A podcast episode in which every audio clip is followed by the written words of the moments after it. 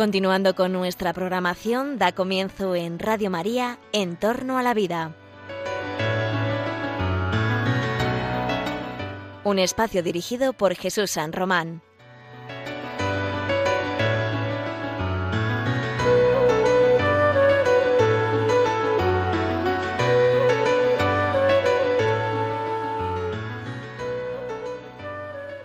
Buenas tardes, queridos oyentes de Radio María. Os saluda José Carlos Avellán. Esto es En torno a la vida. Este es el programa en el que te sugerimos la reflexión sobre los avances biomédicos, biotecnológicos, científicos. Estos que nos auguran y nos hacen creer, ciertamente, en la esperanza de que la ciencia y la biotecnología son capaces de resolver muchos de los problemas que tenemos eh, por delante. Son capaces de dar soluciones técnicas a problemas médicos, a, patologías, a limitaciones que tenemos las personas. Creemos en la ciencia, apostamos por la tecnología aplicada a la vida humana. Y este programa lo que hace es poner en conocimiento de sus oyentes, ofreceros a todos, una valoración, una ponderación de esos avances científicos, de lo que vemos que se va publicando en las revistas especializadas, intentando hacer comprensible a los que no sabemos de medicina o de biología humana o no tenemos un conocimiento suficientemente eh, profundo de las leyes o de la filosofía, pues tener un panorama de los avances y ponderarlos en sus niveles éticos y morales. Porque una sociedad debe conducirse por criterios éticos, porque estamos hablando de avances que inciden sobre la vida, sobre la salud, sobre la vulnerabilidad de las personas. Y por eso creemos que este programa casi cinco años después, sigue siendo enormemente interesante porque se acumulan los retos éticos asociados a la biotecnología. Ese es el título de nuestro programa de hoy. Hoy queremos presentarte mm, dos aplicaciones muy concretas de la biotecnología que son fascinantes, que cuando te lo cuente te va a parecer de ciencia ficción, pero que en realidad es algo que ya se está haciendo en modelos animales, cosas o que se proyecta hacer eh, a corto medio plazo con humanos y que amplían las posibilidades de la reproducción humana y que amplían las posibilidades de tratamiento de enfermedades. Y, son cosas ya reales, ya no es ciencia ficción de lo que vamos a hablar aquí. Y por eso, de la, con la ayuda de los expertos habituales de este programa, pues vamos a, a intentar valorarlas, comentarlas y así ofrecerte un juicio recto, de acuerdo con la moral objetiva y de acuerdo con la doctrina social de la Iglesia, que es la que inspira eh, a Radio María. Bueno, pues para hablar de los temas de hoy, tengo la suerte de que este mediodía está con nosotros ah, en festivo y, bueno, pues dedicándonos su tiempo y ofreciéndonos sus mejores consideraciones, don Jesús San Román, médico, bioeticista, profesor universitario. ¿Qué tal, Jesús? ¿Cómo estás? Muy bien, encantado, Pepe, como siempre. También está con nosotros, para que la escuchemos sus ponderadísimos y sus prudentísimos juicios, la profesora María de Torres, bioeticista también y profesora. ¿Qué tal, María? Muy bien, muchas gracias. Bueno, este programa verdaderamente es interesante. Cuando estábamos preparándolo, me decían Jesús y María, ¿sabéis qué? Uy, Jesús y María, qué bien acompañados, qué, buenos nombres habéis escogido. Y Pepe. Y San José. O sea, que aquí está, vamos, es que nuestros padres son geniales, ¿eh? Bueno, un saludo a nuestras madres, ¿eh? Que ya pronto viene el Día de las Madres. Bueno, dicho lo cual, eh, cuando preparábamos el programa, me decían mis compañeros, es que esto parecía ciencia ficción hace muy poco, y ya son cosas realizables. Tenemos una aplicación eh, o una capacidad tecnológica para generar seres humanos en el laboratorio, pero ya no como conocíamos con el típico, eh, la típica fecundación in vitro o la habitual fecundación de eh, ovocitos para luego trasladarlos con, con transferencia embrionaria ya a una madre gestante. Esto lo hemos comentado en nuestro programa varias veces y a lo largo de estos años porque es una práctica bastante habitual la reproducción asistida. Pero esta es una vuelta de tuerca, lo que os presentamos hoy es una, un avance más en las posibilidades, en las potencialidades de la reproducción asistida, porque estamos hablando de niños que son el fruto de una acción tecnológica en la que intervienen por lo menos tres personas. Sí, sí, aquí no hay dos, aquí hay tres. Aquí hay material genético de dos, aquí hay material genético residual mitocondrial de una tercera. Vamos a hablar un poco de qué es esto del embrión, con tres padres, niños que van a hacer como con el fruto de una acción tecnológica en la que se ha implicado el material genético y biológico de tres progenitores ¿Y qué consecuencias tiene esto? Porque podríamos decir, oiga, todo lo que ayude a que nazcan niños, pues sería bueno. Sí, pero el fin no justifica los medios. Y este es un principio ético que no podemos evitar, no podemos dejar de lado. Yo voy a pedirle a mis compañeros que con sus conocimientos técnicos y científicos y jurídicos nos expliquen qué consecuencias puede tener esto, pero también en qué consiste. Porque una acción ética no es solamente buena por sus consecuencias buenas. Es verdad, nace un niño, sí, pero ¿qué ha pasado por el camino? ¿Qué se ha hecho en todo ese procedimiento?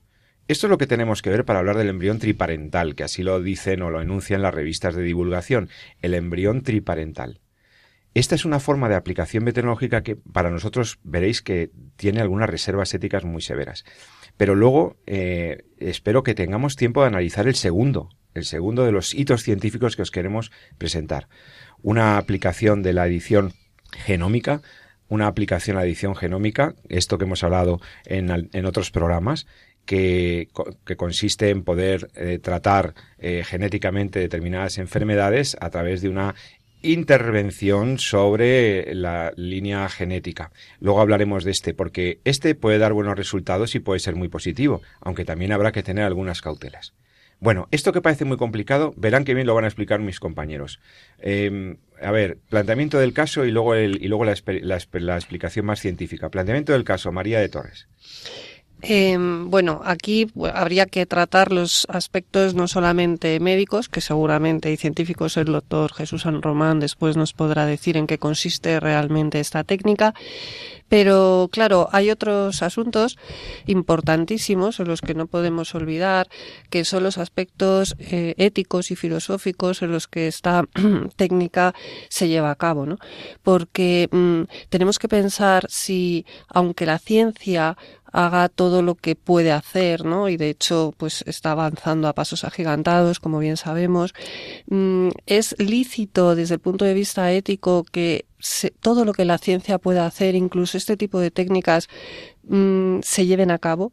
¿Qué factores entran en cuenta desde el punto de vista ético para poder Mm, estudiar, incluso estar a favor o en contra de este tipo de técnicas, ¿no? ¿Qué es lo que tenemos en, en nuestras manos? Mm, es eh, un, un, ser nuevo, un ser biológicamente nuevo solamente, o es un ser con toda su dignidad, con toda, con toda su fin existencial mm, en juego. Ahora vamos a los aspectos antropológicos y éticos, pero antes cuéntanos el caso, ¿de qué estamos hablando? ¿Qué, es lo que es la noticia que te ha dado para proponernos este tema?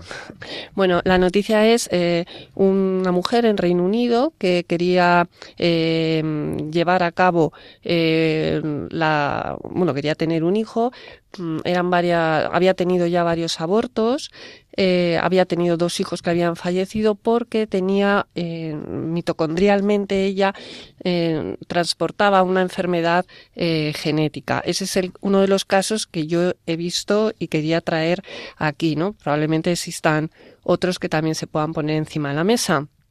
Bien, este caso, lo que se ha hecho esto fue en el año 2016, el caso que yo estoy contando, mm, ha sido que eh, posteriormente se ha eh, desnucleado el óvulo de esta madre eh, para obtener solamente el núcleo de esta mujer porque tenía el problema en lo que son sus mitocondrias, ¿no? O sea, si habéis sido entendido bien, que en sus, en sus células germinales se había digamos, eh, podría transmitir a través de esos óvulos una enfermedad genética a sus hijos. Entonces, para evitar que, esa, que ese factor genético se trasladara a la progenie, se ha buscado una alternativa. Una alternativa. Y la alternativa ha sido buscar una otra mujer, otra mujer que sustituyera aquella parte del óvulo, el resto del óvulo, menos el núcleo. Es decir, que todo lo que es eh, mitocondria, eh, citoplasma, pues fuera de una tercera mujer. De manera que se utiliza el óvulo de lo que es la madre, em, bueno, la supuesta madre, ¿no? La, madre genética, el espermatozoide de la pareja, marido, y después el, citoplasma y mitocondria de una tercera mujer. De esa manera se han utilizado tres materiales eh, distintos, por eso se habla de eh, tres padres, ¿no? Entonces, eh, claro, a la hora de plantearnos, bueno, dices que luego hablaremos de los aspectos antropológicos, ¿no? Pero desde el punto de vista de la ciencia, para llevar a cabo esta técnica, em, ¿hay un resultado efectivo 100% sin poner en peligro ninguna vida? Em, ¿Se puede llevar a cabo? ¿Cuántas vidas son necesarias construir? Digo construir y no generar, ¿no? O crear para que haya éxito en una de estas técnicas, ¿no? En, una, en uno de estos intentos, ¿no? Vamos a verlo con el experto técnico.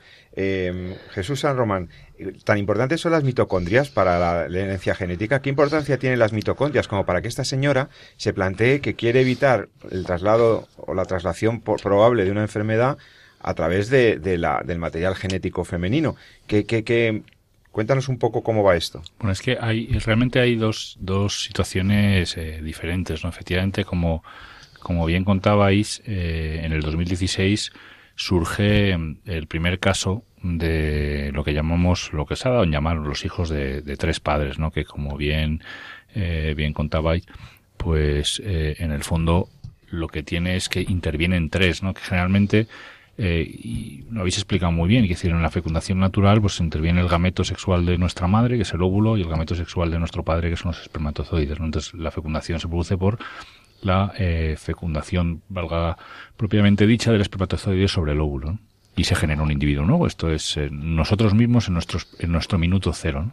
Y son dos personas, padre y madre, los que intervienen. Aquí son tres, como bien habéis dicho, y es porque eh, el material genético del óvulo se sustituye por el material genético de otra mujer de manera que eh, tenemos un óvulo sano, material genético de una segunda mujer y el espermatozoide del padre. Bueno, esto que habéis comentado, que empieza, se diseña en el Reino Unido en el 2016, la cuestión es que en los últimos meses se ha vuelto a utilizar, y es decir, ha sido un segundo caso. ¿Por qué ha creado tanta polémica y por qué ha creado tanta historia? Porque en este primer caso, como comentabais, se hizo para eh, evitar una enfermedad, eh, una enfermedad mitocondrial, es decir, una enfermedad que no va en el código genético propiamente dicho del óvulo, sino que va en una parte, en un pequeño código genético que está en las mitocondrias. Y son enfermedades que por tanto se transmiten genéticamente. Entonces, si nosotros eliminamos esas mitocondrias y las cambiamos por eh, otro entorno que tenga unas mitocondrias sanas, que, que obviamente tienen que venir de una tercera mujer, pues eh, tendríamos, conseguiríamos descendencia libre de esa enfermedad. ¿no? Y por esto se autorizó esta técnica en Reino Unido hace ya unos años y, eh, bueno, pues había nacido ya, dicho alguna niña, quiero recordar, eh, mediante esta técnica. Sin embargo, lo que ha pasado ahora en el 18, en el 19 es diferente. Es decir, aquí la técnica ha sido la misma, pero no se ha utilizado para curar ninguna enfermedad, ¿no? sino que se ha utilizado para eh, solventar un problema de fertilidad. ¿No? que es la, la clave un poquito por el cual esta noticia ha saltado a la prensa, ¿no? Porque si no, pues sería una más, ¿no? Y como la, la novedad ocurrió en el 2016, claro, de repente aparece esto tres años más tarde, eh, se vuelve a usar y además se hace en Grecia y con implicación obviamente española. Y se hace en Grecia porque en Grecia es, es legal.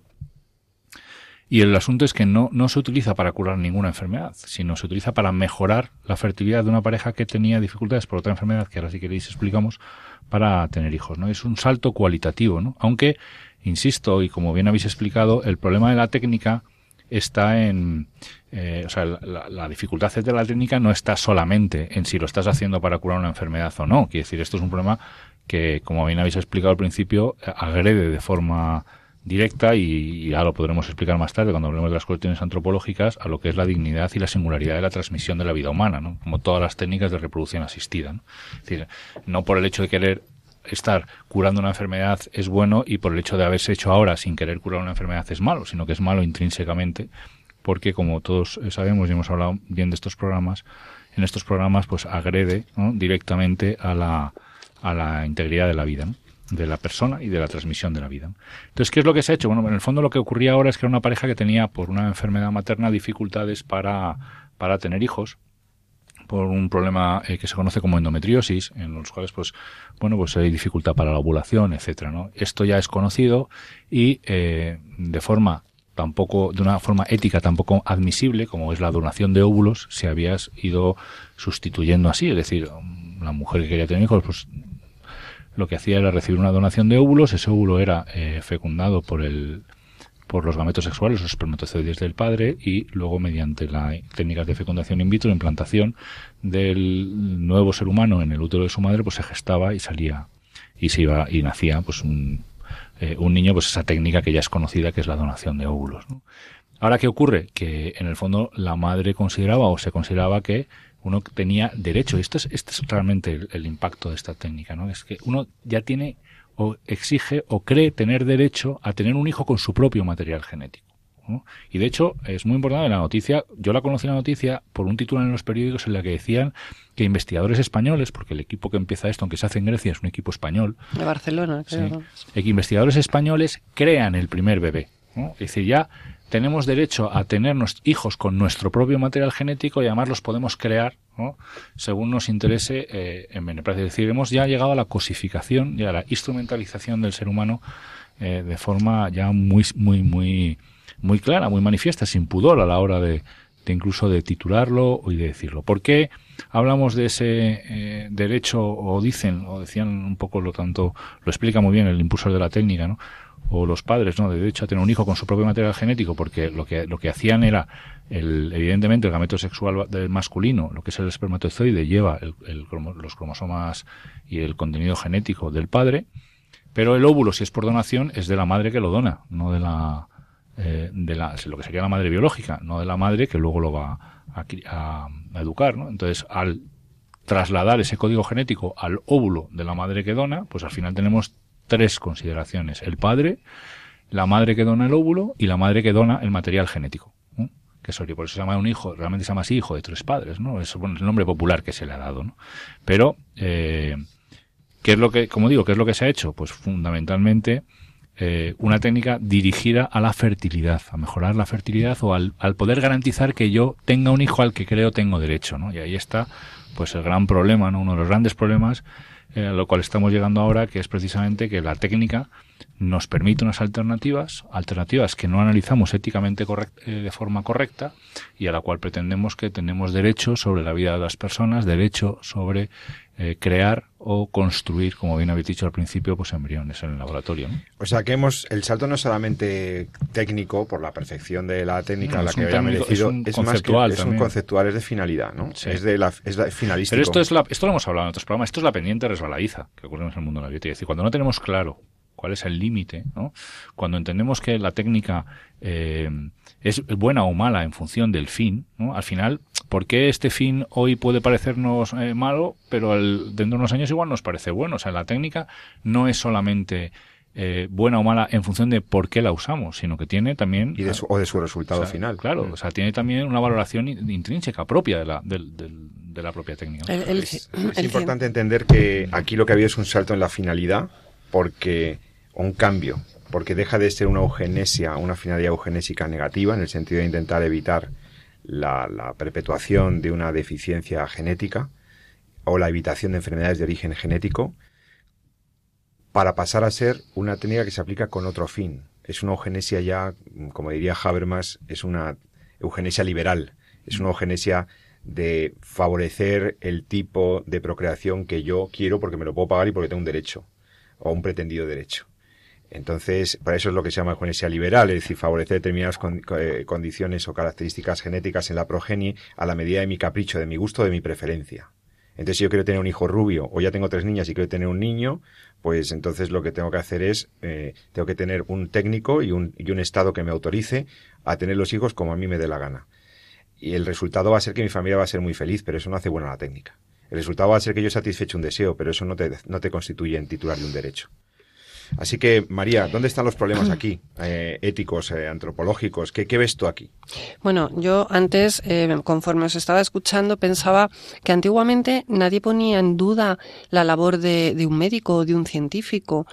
todos los avances que la ciencia hacía eran para el servicio del hombre, para el bien del hombre y en ningún caso se ponía en duda que las técnicas que se llevaran a cabo pudieran ser perjudiciales en caso alguno, ¿no? Sin embargo, ahora estamos viviendo una época pues desde los años 70 aproximadamente, donde la, ciencia está haciendo cosas en las que tenemos que estar muy bien, pero que muy bien informados todos los ciudadanos, porque independientemente a que nosotros no seamos científicos, nosotros somos el sujeto pasivo sobre el cual se llevan a cabo esas técnicas. Por lo tanto, tenemos que reclamar una auténtica información, una auténtica formación a los medios públicos, al, Estado, para que todo el sujeto pasivo, fundamentalmente las mujeres que se someten a este tipo de técnicas, tengan derecho a conocer cuáles son todos los límites y cuáles son todas las consecuencias que estas técnicas pueden traer. Es, eh, es algo que es necesario, ¿no? Luego, por otra parte, se me ocurría también en esto que eh, San Juan Pablo II nos ha recordado en varias ocasiones que el científico está obligado a investigar en la verdad, sobre la verdad y en la verdad. Y por lo tanto, la ciencia tiene que dar siempre un servicio al hombre entero. Perdonad, pero está con un, catarro. Al hombre entero, no solamente eh, a lo corporal, ¿no? sino también a lo espiritual. Por eso no vale cualquier investigación científica tiene que tener unos límites. Y los límites antropológicos fundamentalmente de todo esto, eh, y, yo por ser jurista no tengo más remedio que, recurrir a ello, es la dignidad de la persona. La dignidad tanto del embrión como de las personas que se someten a esta técnica o que son sujetos que ayudan a, que esta técnica se lleve a cabo. Porque no solamente la dignidad del, del, embrión, del nuevo ser, sino de la madre, del padre, incluso del científico está en juego eh, nuestra propia identidad. Vale, pero ah. está muy bien como planteamiento básico, pero vamos a lo concreto. En, en, este caso, en esta técnica concreta, ¿dónde están los problemas éticos? Porque al final lo que se consigue es un bebé sano. Y además, bueno, que han intervenido genéticamente tres personas, pero ¿dónde está el problema ético? Ya habéis eh, eh, insinuado algunos de ellos. Vamos a decirlos de manera más categórica y ordenada para que la gente entienda una valoración ética a la luz de la doctrina social de la Iglesia y de la valoración del magisterio y de la moral objetiva. Durante la técnica que se produce. Y después, las consecuencias de esa técnica también nos pueden plantear problemas éticos, ¿no? vamos, vamos a ir ordenadamente. Entonces, durante la práctica de esta técnica biotecnológica, por el cual primero se solicita una donación de óvulo.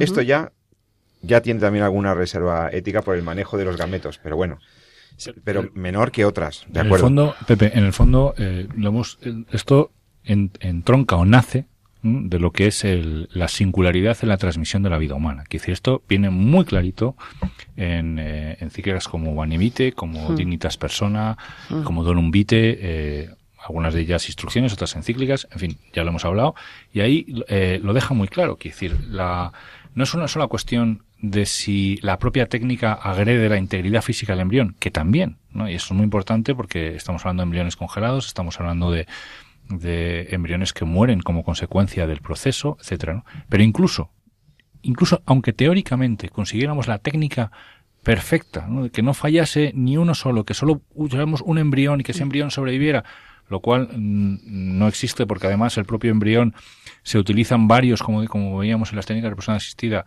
en los procesos de transferencia para garantizar el propio resultado de la propia técnica. Es decir, el embrión es, no es más que una un elemento más de una cadena de producción y por tanto llega un momento dado en que si uso uno los resultados son pocos, si uso más los resultados pueden ser eh, partos gemelares, con lo cual pues uso una cantidad eh, que sea más o menos significativa para garantizar el éxito, es decir, está absolutamente instrumentalizado.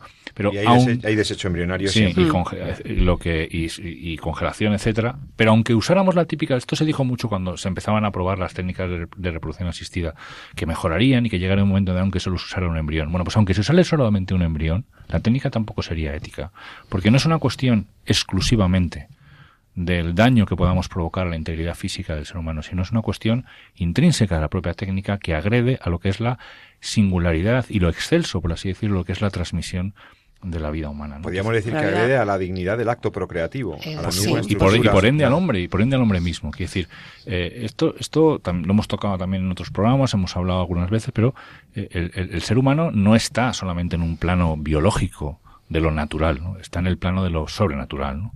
Y por tanto, la, transmisión de la vida humana tiene una singularidad específica, muy concreta, ¿no? Y obliga, y no por restricción o por represión, como dicen algunos, sino precisamente por lo excelso, lo bonito, ¿no? lo, lo digno que es el ser humano, obliga a un escenario muy definido, ¿no? que es un compromiso de amor, de entrega de por vida en el contexto de un matrimonio entre un hombre y una mujer. De hecho, en, en, el acto conyugal, para eh, cuyo uno, uno de los fines va a ser la procreación o puede ser la procreación, estás transmitiendo no solamente corporeidad, estás transmitiendo una espiritualidad junto con la donación que tú estás dando de amor a la otra persona y eso es el un hijo es consecuencia de eso nada más y nada menos que de eso claro es por eso que entendemos muy bien cuando vemos el punto de vista que el hijo es un regalo es un don claro, no es, es un, un derecho eso es. que muchas veces lo decimos es que aquí entendemos que, que, que, el hijo que yo tengo derecho a adoptar o que yo tengo mm. derecho a tener hijos me... no no o sea no tengo derecho mm. o sea, el, el hijo y es precisamente por eso es precisamente porque el hijo, al ser digno en sí mismo, al ser un, un ser humano querido por toda la eternidad durante, por, eh, por Dios mismo, entonces yo no puedo tener derecho sobre él o, instrumentalizarlo como si fuera un objeto, ¿no? Sino que colaboro, co-creo con Dios en el acto conyugal para poner de, mi parte los medios para poder traer un nuevo ser humano al mundo. Y eso obliga, pues como decía, a una serie de condiciones, ¿no? Hombre, mujer, compromiso de amor de por vida en el sacramento del matrimonio, etcétera. ¿no? Que no se desechen a sus hermanos, etcétera. Pero una pregunta, por, por ponerme de abogado del diablo, ¿eh? porque mm. alguna persona escuchando esto se puede hacer algunas preguntas. Pues eh, yo le recomendaría que leyera la Infinitas Personas y la Sí, por eso, pero como no todo el mundo lo ha leído, os lo pues pregunto es... a vosotros, porque es una pregunta que quizás esté planteando alguna de las personas que nos están oyendo, ¿no? Está claro que estas técnicas están sobrepasando, eh, o sea, están agrediendo al ser humano y que, pero mm, alguno podría pensar, esto tendría una justificación si hace que parejas realmente infértiles o parejas que en ningún caso podrían tener hijos o, o en todo caso, pero es que no es lo que estáis diciendo. Lo que estáis diciendo es que esto es por una preferencia procreativa en el fondo que es para asegurar determinadas condiciones genéticas. Pero es lo que dice Jesús, que es que es la pendiente resbaladiza. Se empezó por un tema eh, puramente de enfermedad y al final es para lo que uno quiera. Entonces, y si seguimos es porque así... no están bien dibujados precisamente los límites, ¿no? Claro. Efectivamente. Entonces, el, eh, hay, que, hay que poner esos límites. Hay que tener claro que ese embrión que es eh, hijo y por lo tanto es un ser que es querido, tiene que ser querido en sí mismo y la técnica tiene que ser también buena para que se pueda llevar a cabo. Nosotros no podemos decir que la ciencia es válida si los medios que utiliza la ciencia no son válidos. O sea, la ciencia puede hacer todo, claro que puede hacer de todo, pero debe hacer todo y el derecho, que es lo que sí me gustaría después eh, hacer algún hincapié, debe regular todo lo que la ciencia debe hacer. No debe estar el derecho amparado por una moral, no debe, es, es lo que nosotros hemos estudiado y es lo que el derecho siempre intenta eh, llevar a cabo, ¿no? Regular cuestiones que no atenten a la dignidad de la persona, porque la dignidad en sí mismo es un valor que es reconocido, no es otorgado, es reconocido por todas las instituciones, tratados y declaraciones internacionales, por lo que no me invento yo qué es la dignidad. La dignidad existe, es, está, y no me la invento yo. De ahí que, eh, de ahí que el derecho tenga que eh, estar supeditado precisamente claro. a esos valores morales. Y como, bueno, como decías que la Donum Vitae, pues algunos no se lo han leído, yo sí que recomiendo, está disponible en la página web del Vaticano.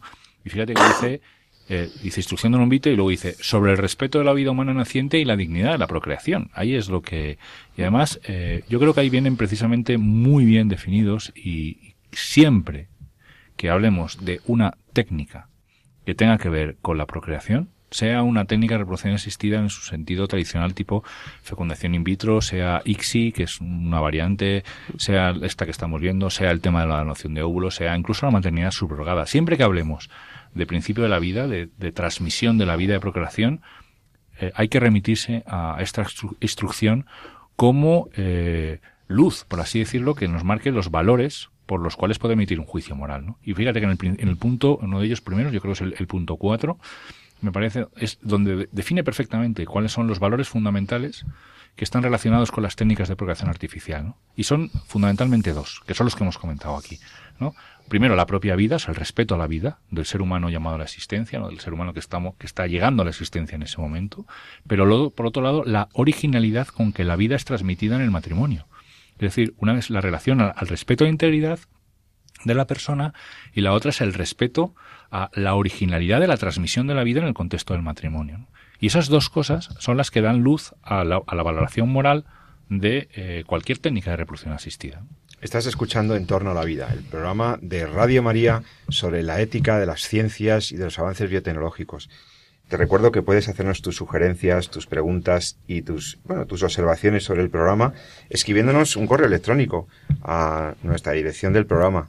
La dirección es en torno a la vida arroba radiomaria.es. Todo junto, en torno a la vida arroba radiomaria.es. En este correo, ya digo, nos puedes hacer observaciones, sugerencias, etcétera.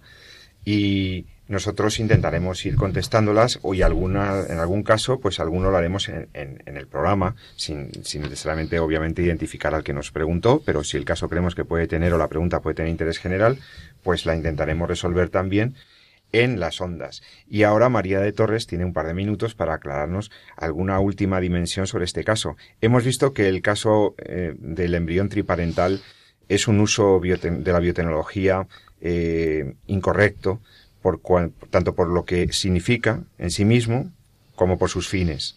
Y hemos visto que también puede tener consecuencias para la vida social y para la, para no solo para la vida de los embriones que están en juego y para la dignidad de la vida, sino que incluso Mm, es probable que pudiera tener alguna, alguna consecuencia sobre el patrimonio genético eh, de las personas. Pero bueno, antes de eso, eh, ¿algún elemento más que te sugiera algún, alguna limitación ética que hay que tener en cuenta? Bueno, yo otro, eh, otros problemas que yo veo ahí es que no sabemos el día de mañana ese nuevo niño qué, qué problemas va a poder tener porque eh, uno de los principios, de los nuevos principios que también se utilizan en la bioética, de la biotecnología, es el principio de precaución. Y precisamente el principio de precaución lo que dice es que hay situaciones donde no sabemos cuáles pueden ser las consecuencias que va a tener las, las investigaciones biotecnológicas el día de mañana y, y ante eso, cómo podemos nosotros adoptar una posición ahora mismo o llevar a cabo ahora mismo determinadas técnicas cuando lo que nos estamos jugando no es una sandía con, con pepitas, con perdón de la expresión, haciendo referencia a lo que son los transgénicos, ¿no? Sino que nos estamos jugando la vida humana y la salud de las personas. Ya hay denuncias en, en Estados Unidos, por ejemplo, sobre técnicas que se han llevado a cabo que han generado malformaciones genéticas en esos nuevos niños y están reclamando al Estado responsabilidad patrimonial por esas cuestiones. Por lo tanto, eso es un tema muy serio que también el Estado debería de ser consciente de los problemas a los que se enfrenta. Em, también otra de las cosas es que, eh, que, se me ocurren a mí, desde el punto de vista filosófico, eh, ético, otra limitación, es que las personas tenemos derecho a conocer quiénes son nuestros padres. Y claro, aquí, por mucho que solamente intervenga eh, el material genético de una parte de un óvulo ¿eh? de una persona también es, mm, es progenitor mío. De alguna manera yo tendría que tener derecho a ese conocimiento. Ahora mismo la legislación española no nos permite conocer la identidad, la identidad del, donante, de, ninguno de los dos. Mm. Somos, el, creo que en algún otro programa hemos hecho referencia a ello, pero somos el último país de Europa de esto. ¿eh? porque en, Reino Unido, por ejemplo, no te lo permite hasta los 18 años, pero a partir de los 18 años, si el hijo quiere conocer la identidad, lo puede conocer. Por lo tanto, eh, ¿de qué derechos estamos privando también a este menor, a este niño o a este adulto? Porque puede ser que quiera investigar mm, la paternidad o la maternidad el día de mañana, pero es este interés superior del menor que tanto, tantas leyes como la ley 8-2015 o la 26-2015 de protección al menor, a la infancia, a la adolescencia, nos están diciendo por qué no regula también que una de las partes del desarrollo de la personalidad, una de las partes de la identidad, del derecho a la identidad que tiene la persona, es el derecho a conocer su identidad biológica. Sí, su filiación genética, ¿verdad? Su, filiación genética. Sus raíces, claro, Sus raíces. Esto es algo que todo ser humano, desde el punto de vista filosófico, tiene.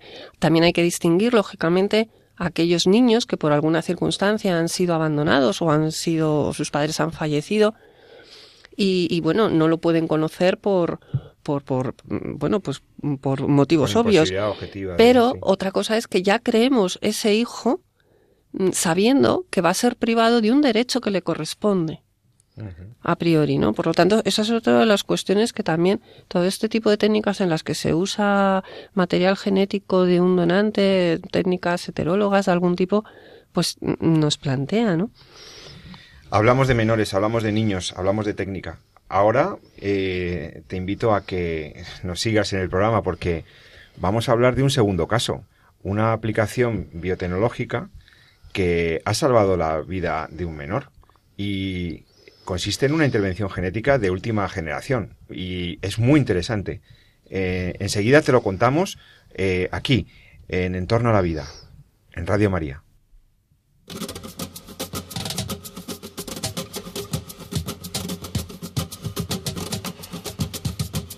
Sin miedo sientes que la suerte está contigo, jugando con los duendes, abrigándote el camino haciendo a cada paso lo mejor de lo vivido. Mejor vivir sin miedo, sin miedo. Lo malo se nos va volviendo bueno. Las calles se confunden con el cielo y nos hacemos aves sobrevolando el suelo así sin miedo. Si quieres las estrellas, vuelco el cielo. No hay sueños imposibles ni tan lejos. Si somos como niños, sin miedo a la locura, sin miedo a sonreír, sin miedo sientes que la suerte está contigo. Jugando con los duendes, abrigándote el camino, haciendo cada paso lo mejor de lo vivido. Mejor vivir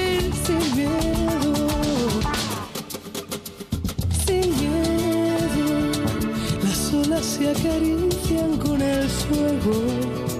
Si alzamos bien las yemas de los dedos, podemos de puntillas tocar el universo así sin miedo. Las manos se nos llenan de deseos que no son imposibles ni están lejos. Si somos como niños, sin miedo a la ternura sin miedo a sin miedo sientes que la suerte está contigo, jugando con los duendes, abrigándote el camino, haciendo cada paso lo mejor de lo vivido, mejor vivir sin miedo, lo malo se nos va volviendo bueno. Si quieres las estrellas, vuelco al cielo, sin miedo a la locura sin miedo a sonreír, sin miedo sientes que la suerte está contigo, jugando con los duendes, abrigándote el camino, haciendo cada paso lo mejor de lo vivido, mejor vivir sin miedo.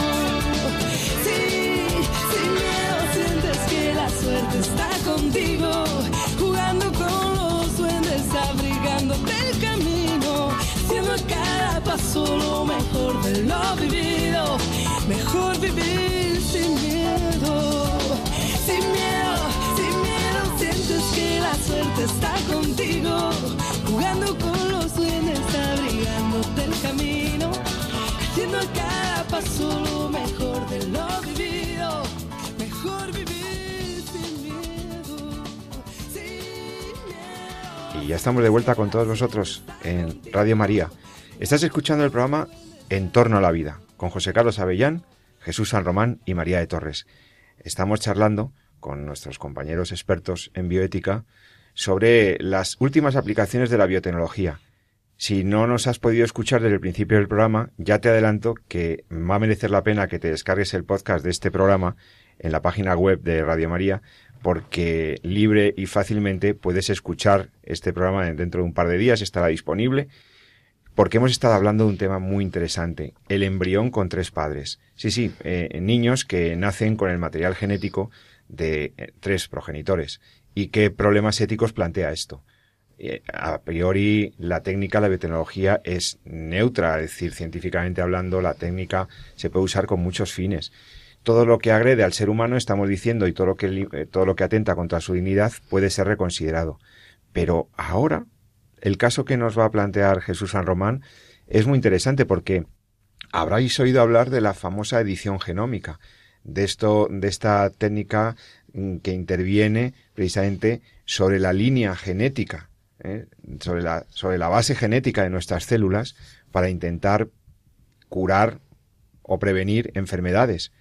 Eh, Jesús, eh, ¿por qué caso nos traes y, por qué te ha parecido novedoso e interesante para los oyentes de Radio María? Bueno, yo, eh, este, es el, este salió en la prensa hace unos días. seguro que nuestros oyentes lo, recuerdan, no lo explicaré, pero yo creo que es lo traigo un poco por ser positivos también, porque a veces contamos cómo la tecnología pues abre puertas a, a áreas de actuación y de conocimiento pues que no, no respetan demasiado o por no decir que no respetan nada la dignidad de la persona, pero luego tienen también otros aspectos. A veces nos, nos llevan buenas noticias, ¿no? Y, y, y efectivamente el, el, desarrollo tecnológico y como bien decíamos al principio de, de, este programa, pues la biotecnología ha avanzado muchísimo. Eso da muchísimo vértigo. Lo que somos capaces de hacer ahora con la, con la tecnología no solamente a nivel médico, sino permitirme esa reflexión a nivel completo. Es decir, por ahí leí el otro día, yo no soy ingeniero, ¿no? Pero que eh, un móvil cualquiera que tenemos tiene más potencia que el ordenador que llevó al hombre a la luna, ¿no? Al, eh, en, el, en el Apolo, ¿no? Y sin un teléfono móvil, sin embargo, tiene más capacidad y más potencia que ese, que ese ordenador. Es decir, cuánto hemos avanzado desde el punto de vista tecnológico, ¿no? Y en medicina también.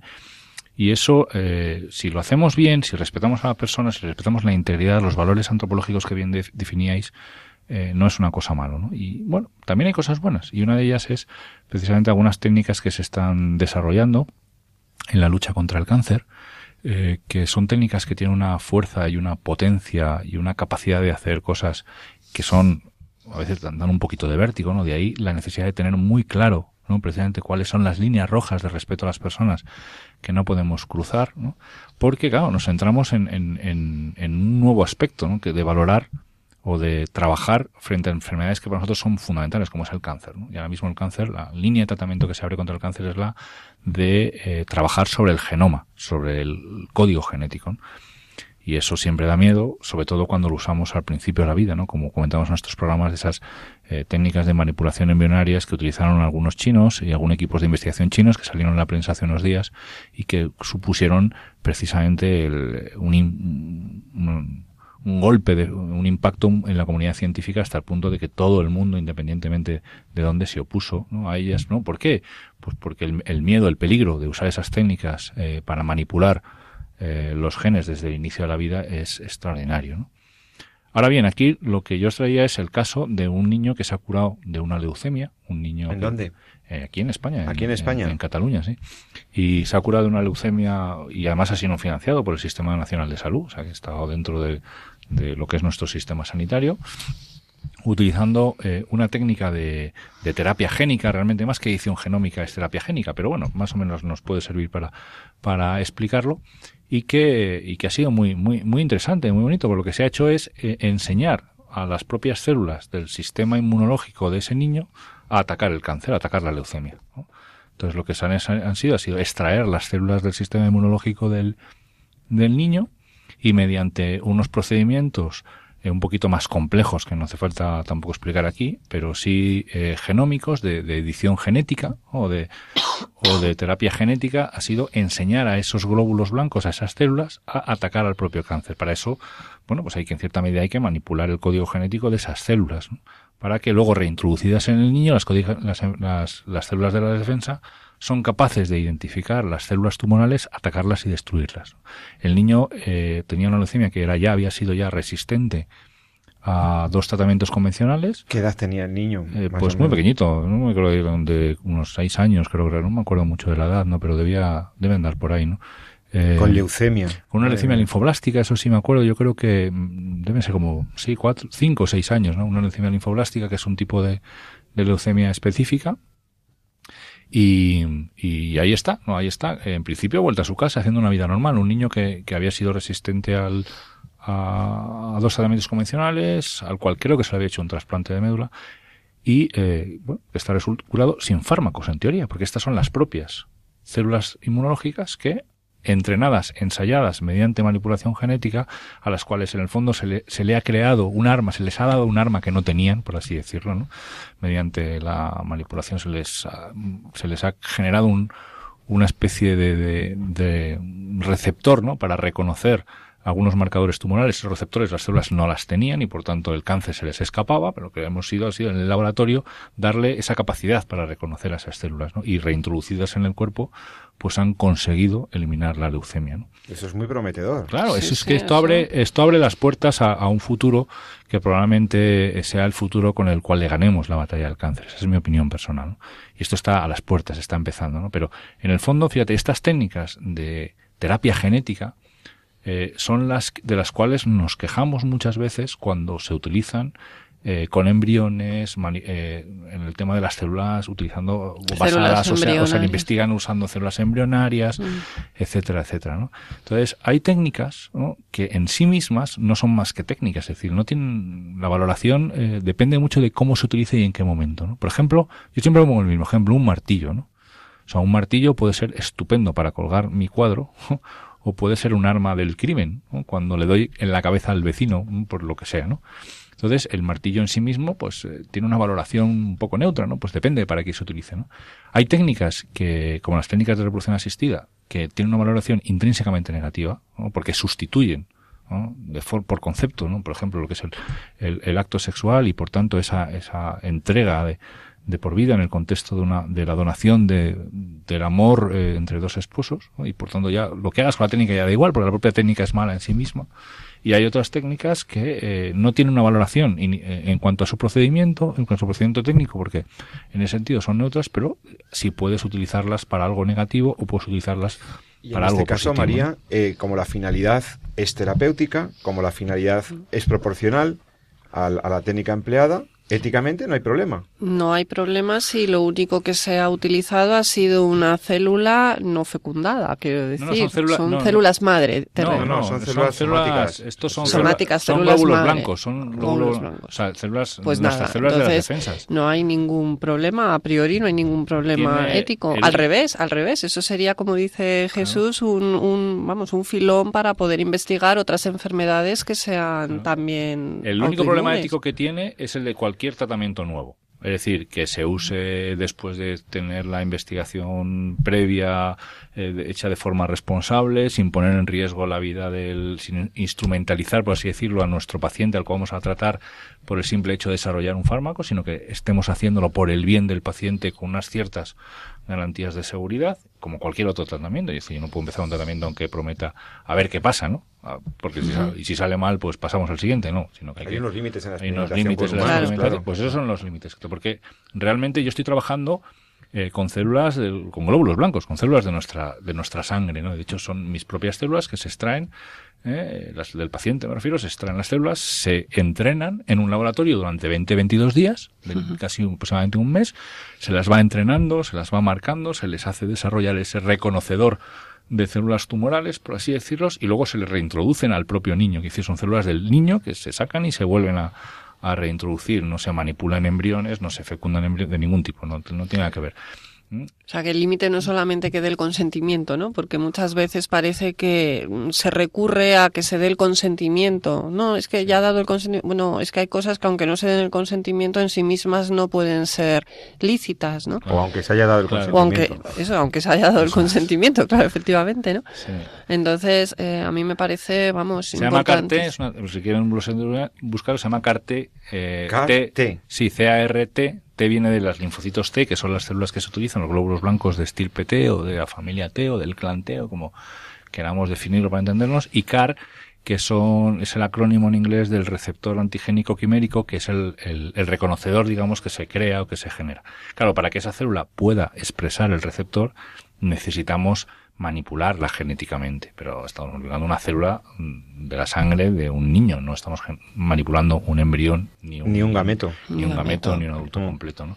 Así que hay técnicas, como decía, que tienen un, eh, un lo que son capaces de hacer es eh, extraordinario, pero es claro, como y ya conecto con lo que decía María, nos obliga mucho a tener una formación y una, una recta conciencia, porque muchas de las cosas eh, que podamos hacer dependerán de que las utilicemos, las utilicemos para algo que esté bien y renunciemos a utilizarlo para algo que no sea admisible desde el punto de vista ético, ¿no? Porque la técnica va a ser capaz de utilizarse en las dos cosas, ¿no? En los dos sentidos. En los dos sentidos, ¿no? Y con lo cual, eh, bueno, ahí está precisamente lo que lo que nosotros tenemos también en otros campos de la vida, ¿no? Y lo que hace muchas veces la ley, que precisamente es regular, ¿no? Eh, Hmm. para qué puedo utilizar determinadas historias y para qué no debo usarlas, ¿no? Esto me, me trae también el recuerdo de los medios de comunicación que muchas veces tergiversan la información en eh, ciencia, ¿no? Pero cuando se dice que se habla de la manipulación de células y que con la manipulación de células se va a poder hacer muchas cosas, no especifican qué tipo de a qué tipo de células se está refiriendo.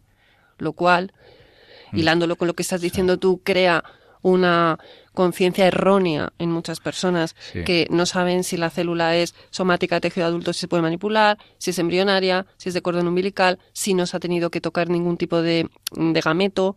Pero si me apuras, yo creo que eso, en cierta medida, esto ya es muy personal, pero a veces eh, mm, reflexiono un poquito sobre ese tema. Me da la sensación a veces que está un poquito dirigido, ¿no? Porque cuando Mm. hemos conseguido, o lo que, nuestro objetivo es precisamente deshumanizar al embrión, Mm. Entonces basta aunque hablemos de células en general, ¿no? Entonces, Claro. claro, nosotros sí tenemos muy claro ¿no? lo que es una célula embrionaria y la diferencia que tiene con una célula somática o una célula de un adulto, ¿no? Eh, lo que es el cigoto, ¿no? Como eh, única célula totipotencial, es decir, en la cual estamos ya, ¿no? Y, y- y vamos simplemente creciendo y especializando nuestros tejidos, ¿no? Y la diferencia que tiene con una célula de la piel, ¿no? Las dos son células, sin embargo, una es un organismo entero, un individuo, un ser humano, mientras que la otra es un- una célula que forma parte de nuestro cuerpo, ¿no? Y es porque tiene unas características diferentes. Ahora, si a mí lo que me interesa es generar una corriente de opinión donde no haya límites a la hora de poder manipular qué cosa, pues no tengo por qué establecer, no, no establezco esa diferencia. ¿no? Entonces, de ahí la importancia de, de la formación. la ¿no? formación, De la formación eh, tanto ética es. como tecnológica, ¿no? Porque, Sí. claro, estamos en un, en un desarrollo de la, de la técnica en el cual estas cosas también hay que aprenderlas, ¿no? Y esto depende también de, pues de, de entender muy bien cómo, es- cómo se produce la concepción, cómo son la, qué es un embrión, qué es el genoma humano, y esto es necesario. Y si me apuras, Jesús, que eso lo saben muy bien los investigadores y los médicos en general, más bien es lo que tú has dicho y lo ha dicho también María de Torres, la recta formación de la conciencia. Sí, sí. Porque si no, la presión de mi laboratorio, de mi grupo de investigador, por seguir avanzando en la carrera científica y ser pioneros y ser, y entonces podríamos no reconocer límites para conseguir en esa competitividad tremenda de las empresas farmacéuticas y de los centros de investigación biotecnológico, podríamos no reconocer esos límites humanos que aquí se han, se han plasmado. Y, yo creo que ha sido, por lo mismo, un programa muy formativo, al menos para mí, queridos oyentes, porque hemos escuchado dos casos completamente eh, distintos en el sentido de la valoración ética y que pero que van en la misma línea se puede utilizar eh, o se puede intervenir genéticamente con una finalidad ética y con unos medios éticos y, también se puede hacer malamente, de manera incorrecta.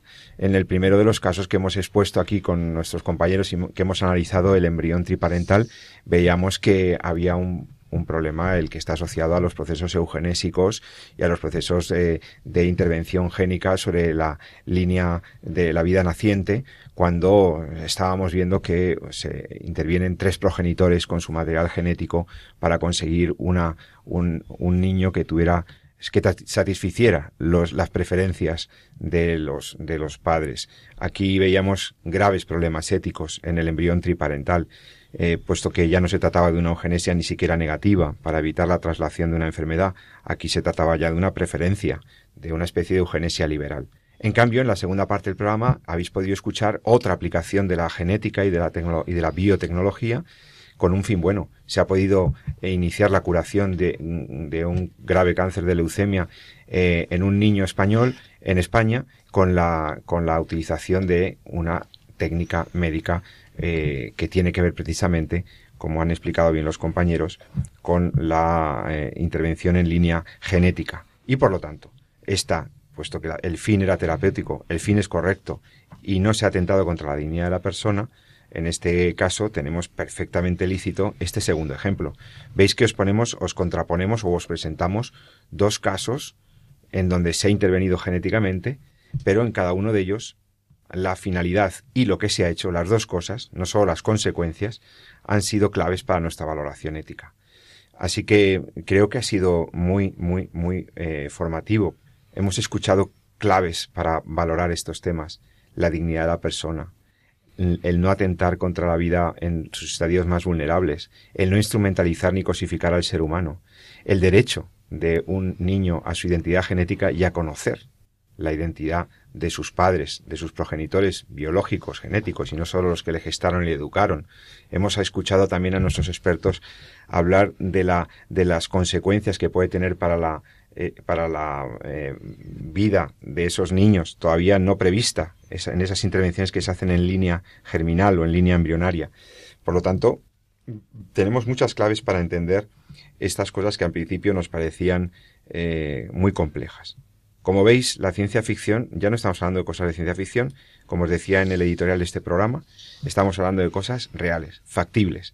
Y necesitamos un control ético por parte de los poderes públicos y un control de lo que se hace en los laboratorios, en la industria biotecnológica y en los centros de investigación públicos y privados, para salvaguardar la dignidad y la integridad de las personas que están involucradas en estas experimentaciones. Y segundo, necesitamos mucha formación ética, no solo de los, los investigadores, recta formación de su conciencia, para que entiendan que el fin no justifica el medio, para que lo vivan con la valentía que a veces requiere eso, eh, sino también para que la sociedad madure, para que maduremos socialmente en el control social y ético de estos procesos. Pues nada, yo creo que ha quedado muy bien el programa. Esperamos encontrarnos con vosotros dentro de 14 días en Entorno a la Vida. Aprovecho para despedirme cordialmente y desearle un feliz día a mis dos compañeros y amigos, Jesús San Román, médico y profesor universitario, experto en bioética. Jesús, buenas tardes, que pases feliz tarde de festivo.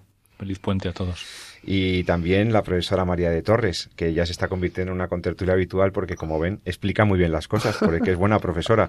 María de Torres, gracias, feliz día del primero de mayo. gracias a vosotros, encantada de estar en el programa. Y os invitamos a que sigáis la programación de Radio María. Ahora vienen programas interesantísimos y durante todo este mes de mayo el mes de la Virgen, el mes de la Madre, no os perdáis, no dejéis de sintonizarnos, no solamente en los espacios de oración y los, espacios que nos acompañan en la vida litúrgica, sino en toda la riqueza de esta parrilla, de esta magnífica emisora que es Radio María para España, también en Internet. Os animamos a que sigáis con nosotros y que nos volvamos a reencontrar en 14 días. Si es así, será que estamos consiguiendo nuestro objetivo, que entre todos amemos más la vida y la defendamos. Muy buenas tardes.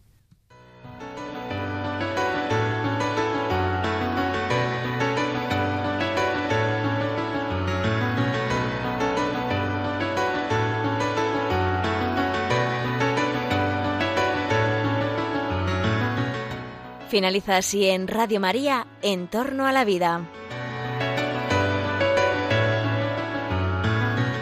Un programa dirigido por Jesús San Román.